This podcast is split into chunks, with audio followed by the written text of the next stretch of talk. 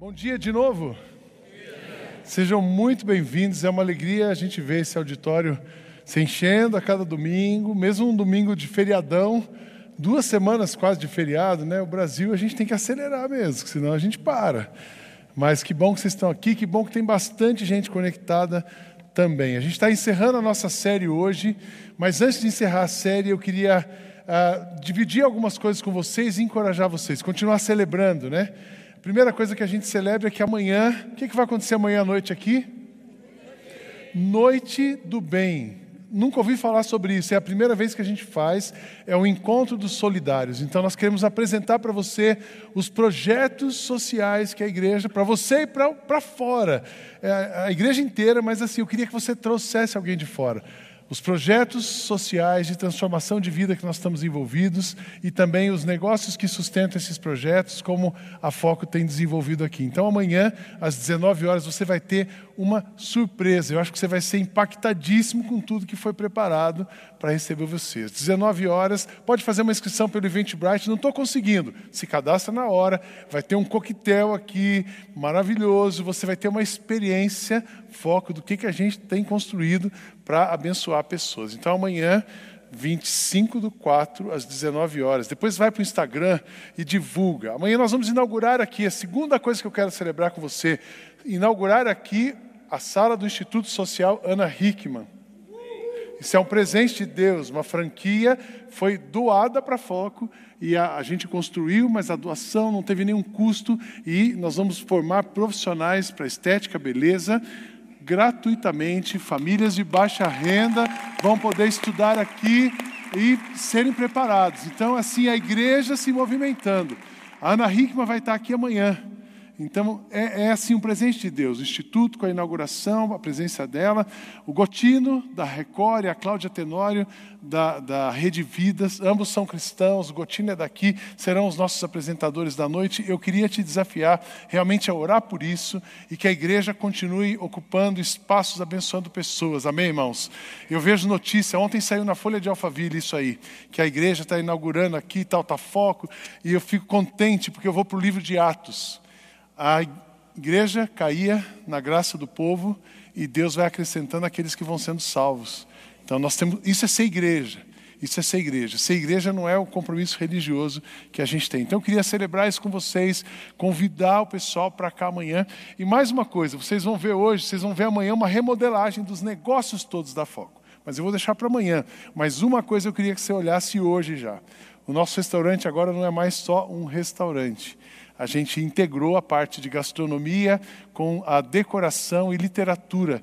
Isso virou um espaço lindo, com várias salas de, de refeição, ah, várias oportunidades. E quando você compra um produto aqui, você está investindo na vida de uma criança. Quando você faz a sua refeição aqui, você está investindo na vida de uma criança. O restaurante vai se chamar agora Fresco. Teve gente que gostou do nome, teve gente que não gostou do nome. Fresco, mas ficou muito fresco lá mas é fresco no sentido de tudo fresquinho para você todo dia, toda hora. É só chegar aqui, porque a gente abre de segunda a segunda, das oito da manhã às dez da noite. Tem café da manhã, tem almoço, tem lanche da tarde. Vem trabalhar aqui, toma um café, faz a sua reunião. Tudo que você consome aqui, você investe na vida de alguém. Então eu queria desafiar você a passar por ali, faz suas compras, no mínimo dá parabéns para aquela equipe maravilhosa que está lá e que a gente continue juntos construindo o futuro de muitas pessoas. Amém, irmãos? Nós estamos aqui para isso. A nossa Deus ainda preservou a gente aqui só para isso. Se não tivesse missão para fazer, nós já estaríamos no céu. E quando a missão acabar, todo mundo vai subir, está tudo resolvido. E a missão só termina. Até quando nós vamos parar? Qual é o nosso número? Zero. Nós vamos parar no índice zero. Quando a gente chegar em 0% de pobreza no mundo, a gente para. Quando a gente parar de dizer, quando a gente chegar no 0% de divórcio no mundo, a gente para. Quando a gente chegar no 0% de gente sofrendo, aí a gente para. Estão entendido? Então vamos turbinar, vamos assim. Semana que vem, o Fabiano falou aqui do farol, é retiro de casais no farol. Nós tivemos o feriado gastronômico, talvez você tenha acompanhado pelas mídias, foi sensacional. Trabalhei para caramba, cozinhei para o pessoal lá, mas final de semana que vem, retiro de casais. Ah, tem um filho, é com filho, pode levar, vai ter recreação. O farol está sensacional. A outra coisa, depois na sequência, o Dia das Mães. Leve a sua mãe para passar o final de semana no farol. É, na hospedagem do Dia das Mães, cada três pessoas da mesma família, a mãe é de graça. Então a gente quer oferecer hospedagem para a mãe, desde que vá mais duas pessoas da família. Então aproveite, o farol é nosso e guarde notícias em breve dessa expansão. Vamos orar que Deus fale muito ao seu coração nessa mensagem. Que Deus te vacine, te prepare. Esse mês inteiro para mim foi uma vacina. A gente dizer para a igreja que ela precisa olhar para Cristo é a melhor vacina que nós podemos oferecer para cada um dos presentes aqui. Senhor Jesus, muito obrigado porque, por tudo que o Senhor tem feito no nosso meio. E queremos agora, de fato, ouvirmos a tua voz. Já cantamos para o Senhor, já ouvimos os desafios, já consagramos os nossos filhos e nós queremos ouvir a tua voz. Toca cada coração, que o teu Espírito fale conosco, apesar de nós. Oramos em nome de Jesus. Amém. Amém. Encerrando a carta de Paulo aos Colossenses, eu quero ler com vocês o capítulo 4, do verso 2 ao verso 6. São quatro versículos uh, que dizem o seguinte: continuem firmes na oração.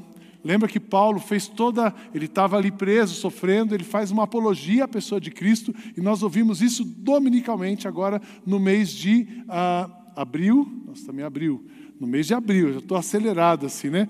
Síndrome do pensamento acelerado.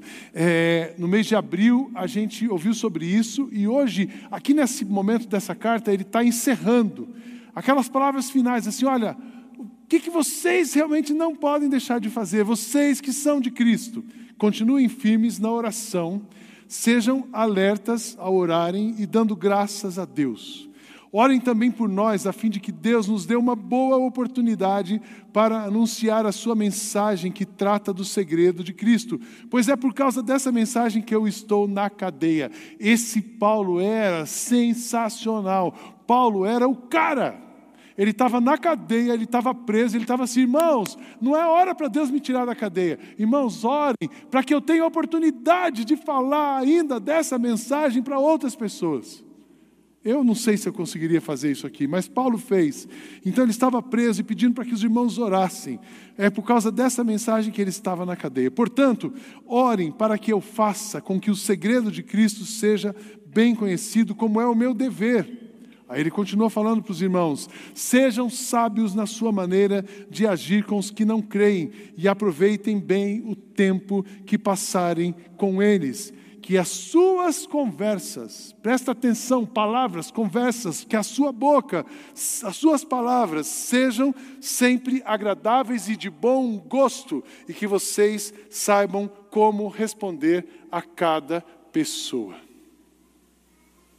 Eu fico impressionado com a profundidade e a intensidade desses quatro versículos finais. Dois, três, quatro, cinco e seis. São cinco versículos. Extremamente profundos e desafiadores. Sabe por quê? Porque a gente entende, a gente ouve, a gente, o racional entende, mas entre a cabeça e o coração tem uma distância enorme. E entre a cabeça e o coração e a mão e o pé tem outra distância ainda maior. E esse comportamento, às vezes a gente fala, fulano é cristão. Pô, mas é cristão? Como assim? Né? Talvez você, você, você conhece uma pessoa, você fala assim, a pessoa mais doida que eu conheço. Aí daqui a pouco o cara assim, sou de Jesus. Fala assim, como assim? Esse cara é de Jesus. Mas a vida que ele tem é incompatível com aquilo que ele está falando. E isso, infelizmente, é uma coisa que pode atingir e atinge muitas vezes todos nós. Todos nós podemos correr, corremos o risco de sermos incoerentes. Só que isso tomou uma proporção tão grande que tem um autor, Leonard Sweet, que ele diz o seguinte: a igreja, de um modo geral, está sofrendo de um transtorno. Transtorno do déficit de Jesus. Tem o TDAH, tem muita gente que é TDAH, transtorno do déficit de atenção. Eu acho que eu tive um pouquinho disso, só acho, pouquinho. Tem o toque, transtorno obsessivo compulsivo. Tem que manter tudo arrumadinho assim. Acho que eu também tenho um pouquinho desse. É, você vai se identificando né, comigo. Mas tem o transtorno do déficit de Jesus. Por isso que nós estamos falando nesse mês, olha, Jesus, Jesus, Jesus. Por isso que você que está chegando hoje aqui, essa igreja é de Jesus, o nosso assunto é Jesus, nós vamos falar de Jesus. Toda vez que você vier aqui, você vai ouvir falar de Jesus. Toda vez que você ouvir uma música, você vai ouvir a gente cantando sobre Jesus e para Jesus. Porque existe um transtorno que cercou a igreja. Mas, Sidney, o que é isso, esse transtorno? É importante a gente entender doença, não é uma doença, não é uma síndrome, é um transtorno. O que é a doença? A doença normalmente é ligada à questão biológica. E é um vírus, algum vírus ou uma bactéria que alterou a sua saúde e mexeu com o seu físico. E aí você fica doente. É interessante dizer que doença tem cura. Síndrome é ligado à genética. E síndrome não tem cura. Você trabalha para melhorar a condição de quem tem uma síndrome. E são várias síndromes hoje. Você tem várias síndromes, normalmente uma mutação genética cromossômica do cromossomo, e ali você vai é, tendo uma outra condição. Então, doença, síndrome e transtorno. Transtornos são fatores do ambiente que afetam a mente com, impedindo que aquela pessoa tenha uma vida normal. Então, transtorno do déficit de atenção. A criança ela vai, ela, ela, ela foi impactada pelo meio por muitas circunstâncias e ela tem dificuldade de concentração. O adulto também. E o transtorno do déficit de Jesus. A igreja, a igreja de, olha que coisa maluca. A igreja de Jesus perde a capacidade de pensar como Jesus, de viver como Jesus e de agir como Jesus. Eu costumo dizer que ao longo da história, bom, quem fundou a igreja? A igreja foi fundada por Cristo. E ele desenhou essa igreja. Em Atos 2, nós temos o desenho de uma igreja. Atos 2, partiam o pão de casa em casa, tinham tudo em comum, e eles adoravam a Deus e faziam culto. Lembra dessa história? Atos 2, 32 a 38 a 47. Você pode ler ali a descrição de uma igreja. Se você quiser entender o que é uma igreja, está escrito em Atos 2, 38 a 47. E é tão interessante que Jesus cria a igreja, funda a igreja, os discípulos expandem a igreja, e ao longo da história, a gente vai colocando um monte de coisa na igreja e dizendo que é igreja. Eu falo que ele inventou a roda e a gente fica amarrando coisa na roda e dizendo, ah, isso aqui também é roda, isso aqui também é roda. Não tem igreja nova, só tem a igreja de Cristo. Quando a gente veio para cá e começar esse novo tempo da igreja, 12 anos atrás, quase 13 anos atrás, eu disse para os irmãos da época assim: nós não vamos inventar roda, a gente só precisa trazer a roda de volta. Porque ao longo da história a gente foi amarrando coisas. Vou dar um exemplo. Ah, todo, toda igreja tem que ter EBD. Muitos de vocês não sabem nem o que é EBD. Igreja que não tem EBD não é de Jesus. EBD é igreja ou ensino é igreja? EBD ou ensino? Você não sabe nem o que é EBD, né? Escola Bíblica Dominical. Ainda bem que um monte de gente se converteu aqui nem sabe o que é isso, não fica contaminado com essas coisas. Porque os crentes batistões, eles chegam aqui e falam, tem EBD? Ele fala assim, a gente tem ensino bíblico. Mas como que as crianças aprendem a Bíblia? No culto de domingo. Mas e os adultos? No pequeno grupo. Mas só não tem o culto também. E tem o celebrando. E tem o aconselhamento tem 10 vezes mais que a EBD, porque a EBD era meia hora por semana. Aqui a gente tem 25 horas por semana. Mas se você andar 24 horas com Jesus, você não vai nem precisar da meia hora da EBD e nem também dos nossos negócios daqui. Porque a gente precisa de Cristo. Então, a essência foi se misturando com a forma. Está entendendo? E a gente vai colocando na igreja, isso vai descaracterizando a igreja. Tanto que cria igrejas super tradicionais, Aí o povo cansa desse negócio de igreja tradicional, porque igreja tradicional em algum momento cansa a gente.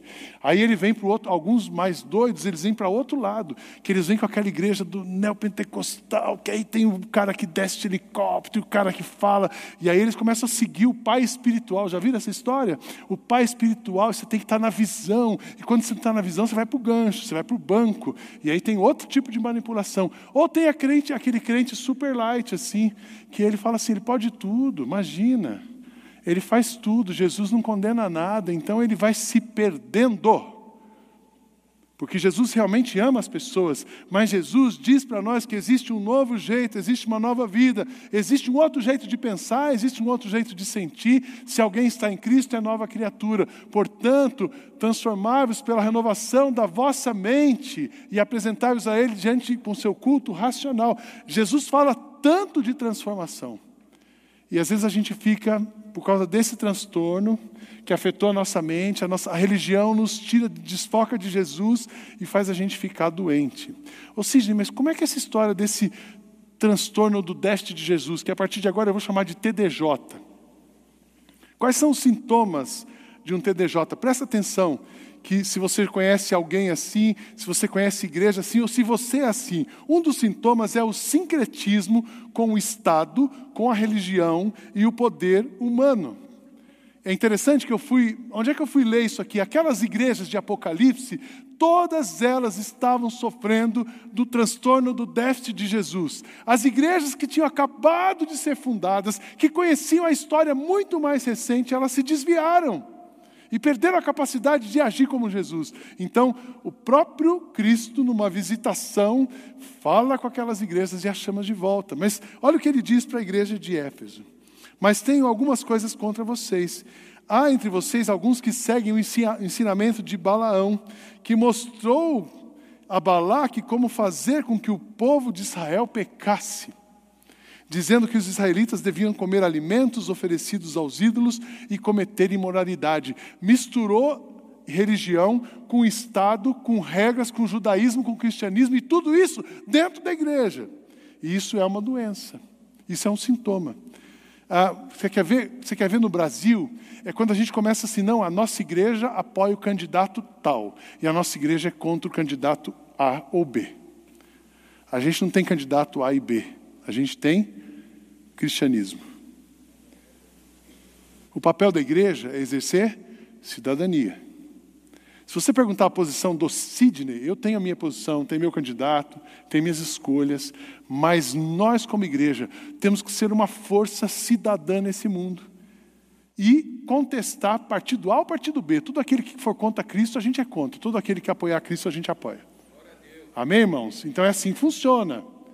É assim que funciona. Então, quando a gente vê um sincretismo com o Estado, eu acho uma coisa super linda do trabalho da Foco.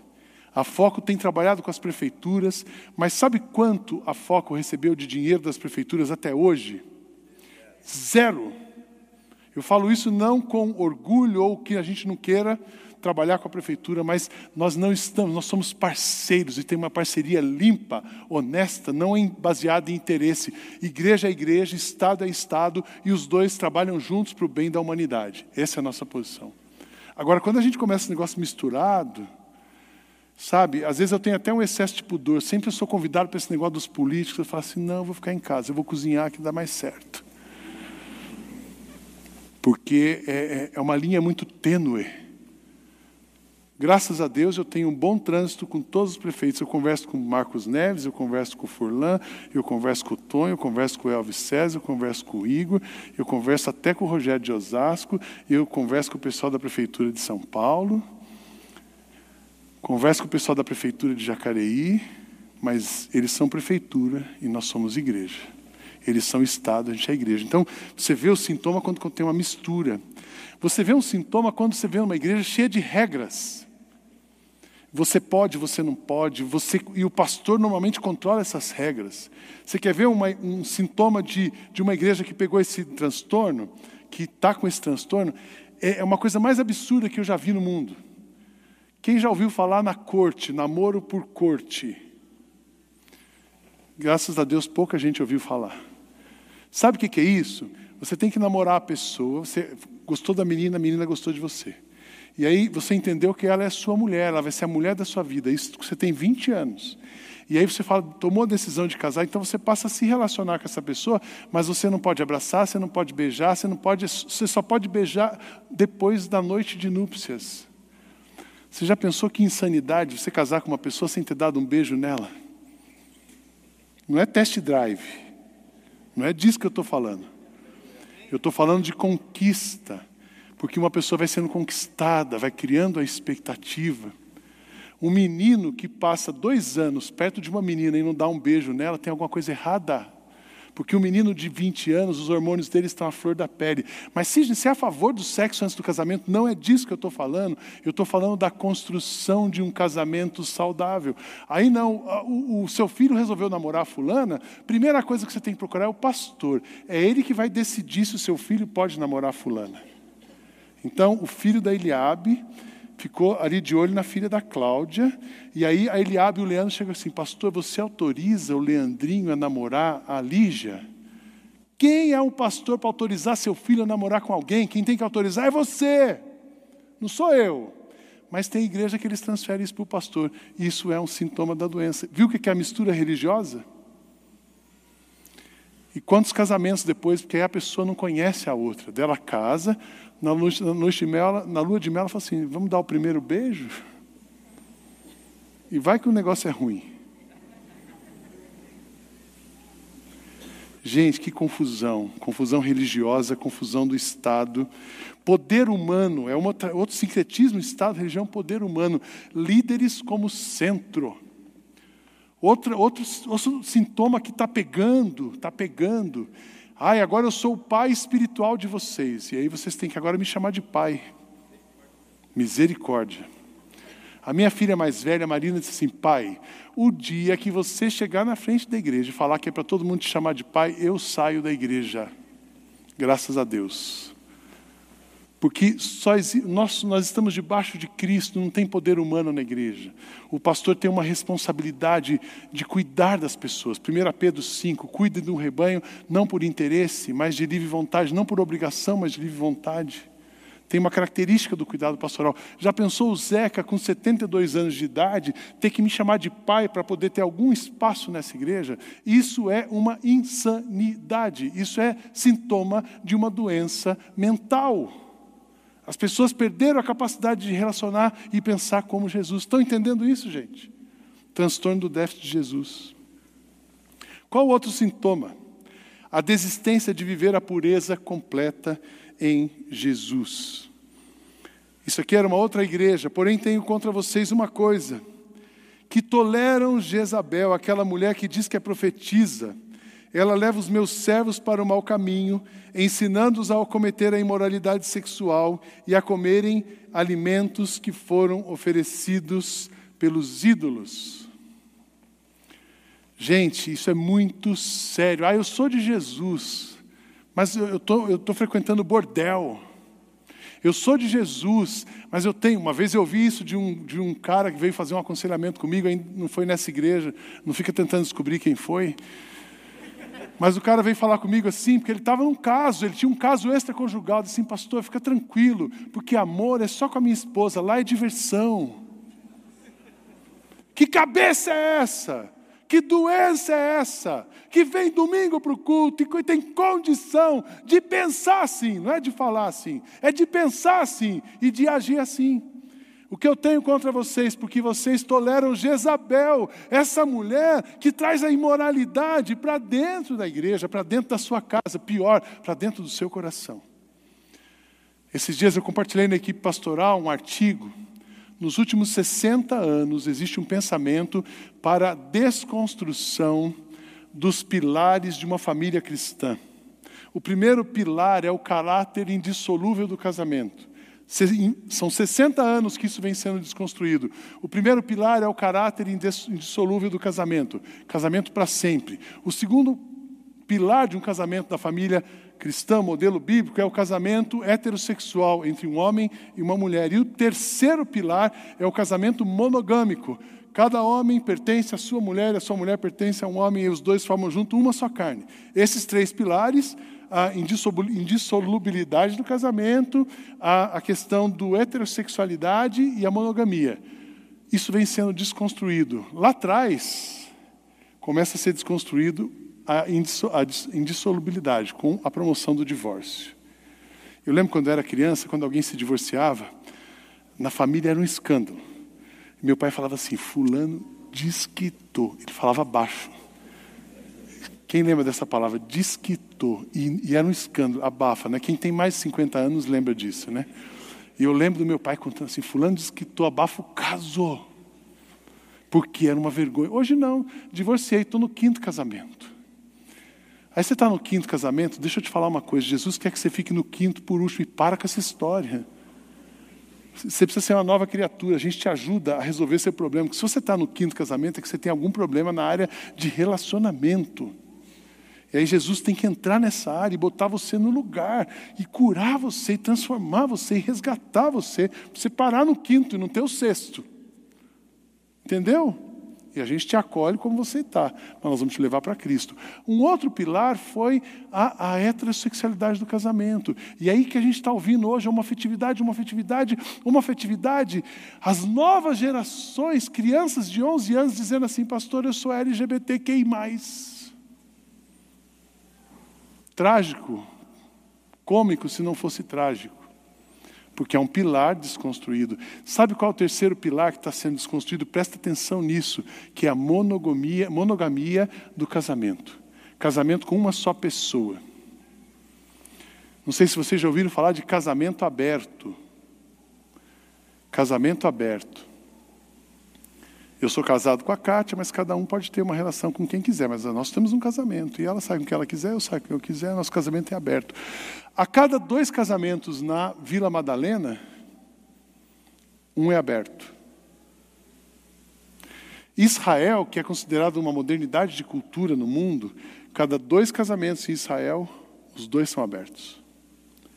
E vocês vão ouvir falar muito disso. A revista Cláudia, que é super famosa das mulheres aí no Brasil, publicou um, artigo sobre isso, e essa é a próxima onda.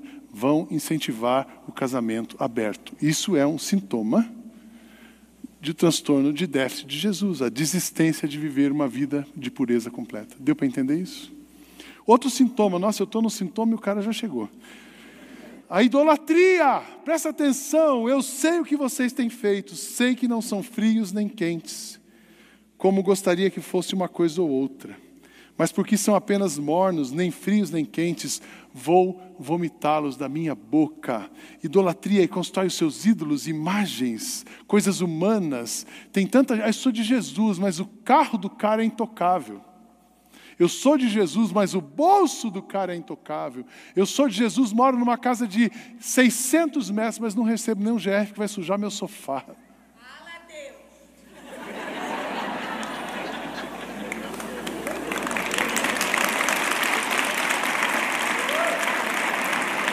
Percebe o sintoma do transtorno?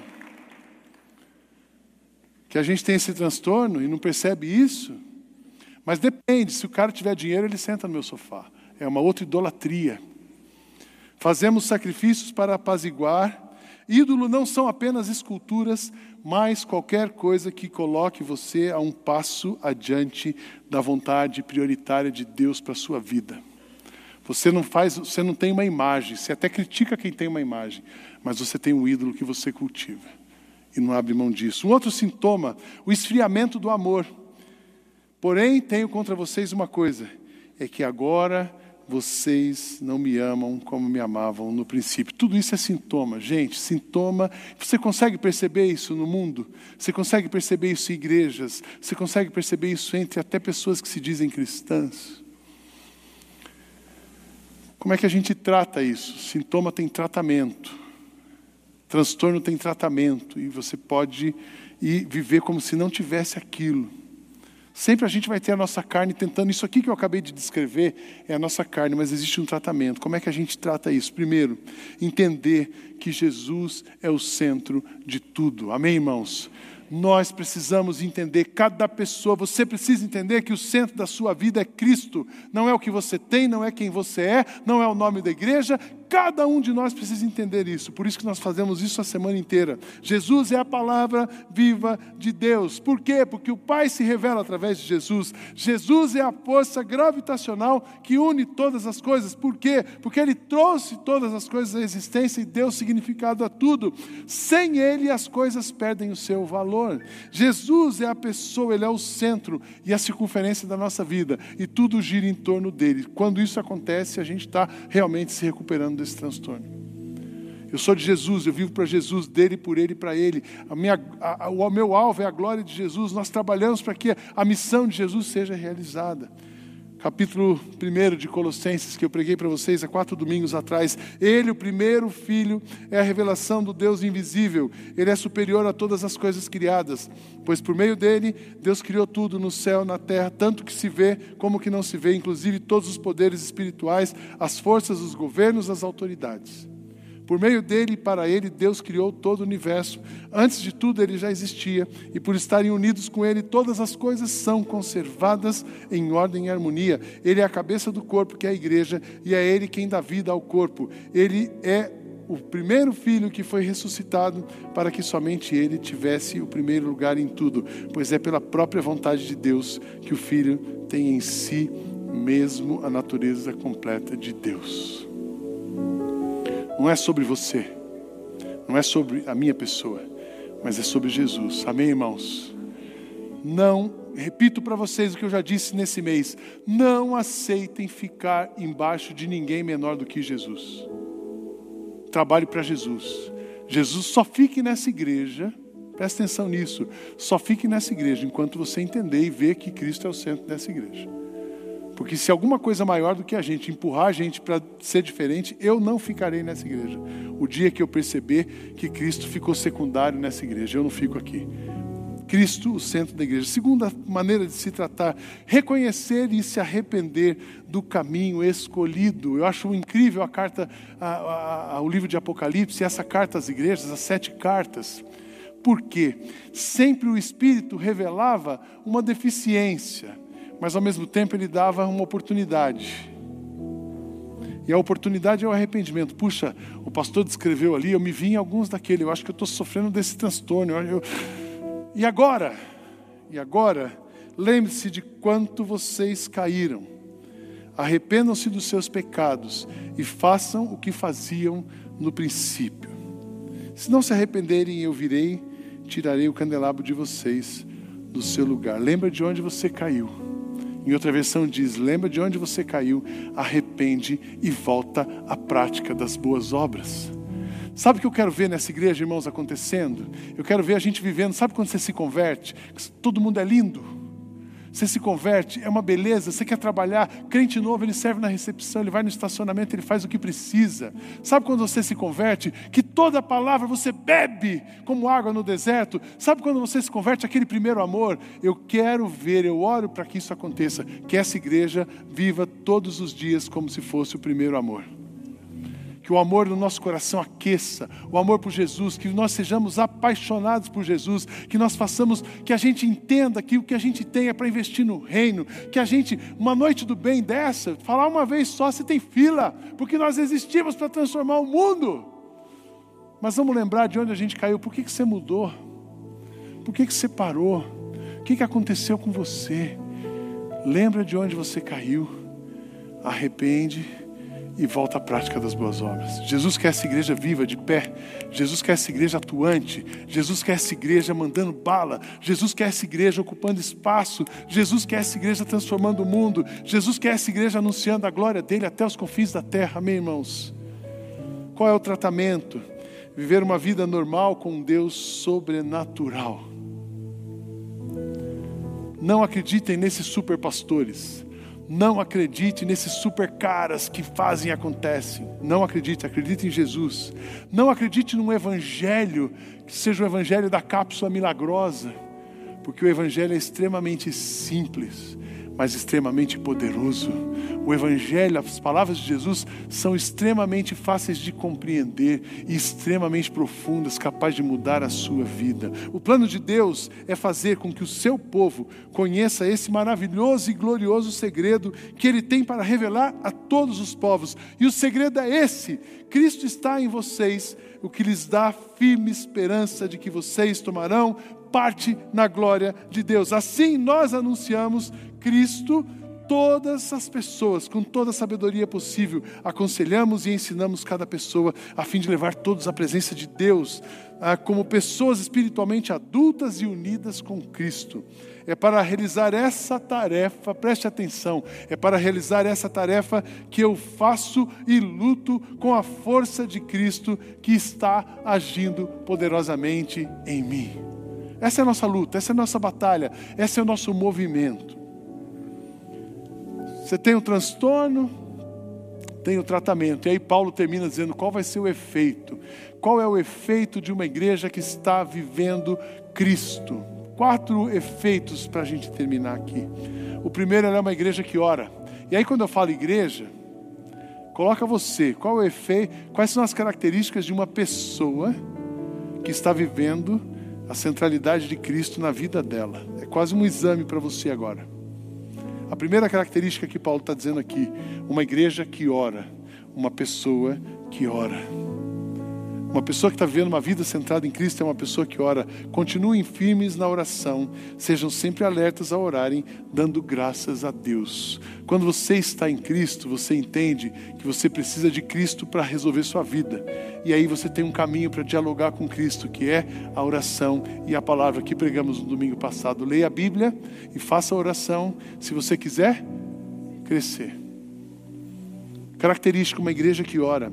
Um outro efeito de uma igreja que realmente se livra dessa coisa nojenta, dessa coisa esquisita que tomou conta da igreja. Um outro efeito é uma igreja que fala de Jesus para todas as pessoas. Não tem nada que possa impedir uma igreja de Jesus de falar de Jesus. Não tem nada que possa impedir uma pessoa de Jesus de pregar Jesus. Oro também por nós a fim de que Deus nos dê oportunidade de anunciar essa mensagem. Paulo preso, que trata dos segredos de Cristo, pois é por causa dessa mensagem que eu estou na cadeia. Portanto, orem para que eu faça com que o segredo de Cristo seja conhecido como é o meu dever. Uma pessoa que está vivendo com Cristo, ela fala de Cristo para todo mundo perto dela. Ela mostra Cristo, ela revela Cristo, e Cristo é visto no rosto dela. E o outro efeito, uma igreja que realmente se tratou, é uma igreja que tem bom relacionamento com a sociedade, um bom relacionamento com a sociedade. Eu acho muito interessante Paulo falar sobre isso. Ele fala do relacionamento com Deus, ele fala do relacionamento com as outras pessoas, mas ele fala um relacionamento com a sociedade. Sejam sábios na sua maneira de agir com os que não creem e aproveitem bem o tempo que passarem com eles. Sabe aquele seu amigo que ele é ateu, que ele é confuso, que ele dorme debaixo de uma pirâmide, que ele tem sal grosso com alho na entrada da casa dele? Sabe esse cara? Você precisa abraçar esse cara, amar esse cara, falar de Jesus para esse cara, mas não seja um xiita e nem chato, pelo amor de Deus. Mas você precisa falar de Jesus para esse cara. Sabe aqueles amigos que você tem? Tem um personagem da Jovem Pan que ela é parente do Beto, a Sandra. Meu nome é Sandra. Lembra da Sandra? Quantas Sandras você conhece? Que só fala de bota da Gucci, que só fala da baronesa, que só fala de carro, que só fala de coisas, mas tem um vazio espiritual que não pode ser preenchido por coisas. Essas pessoas precisam ser amadas por você. Sejam sábios quando vocês encontrarem com essas pessoas. Mostrem o amor de Jesus para elas. Acolham essas pessoas. Falem de vida, vivam a vida.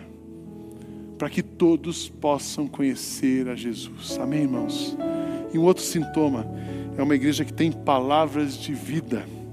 Que as suas palavras sejam sempre agradáveis, de bom gosto, e que vocês saibam como responder a cada pessoa. A gente preparou esse material, está aí na sua cadeira. Eu queria que você lesse isso aqui em casa, uma vez não, algumas vezes. E depois de ler, você começasse a entregar.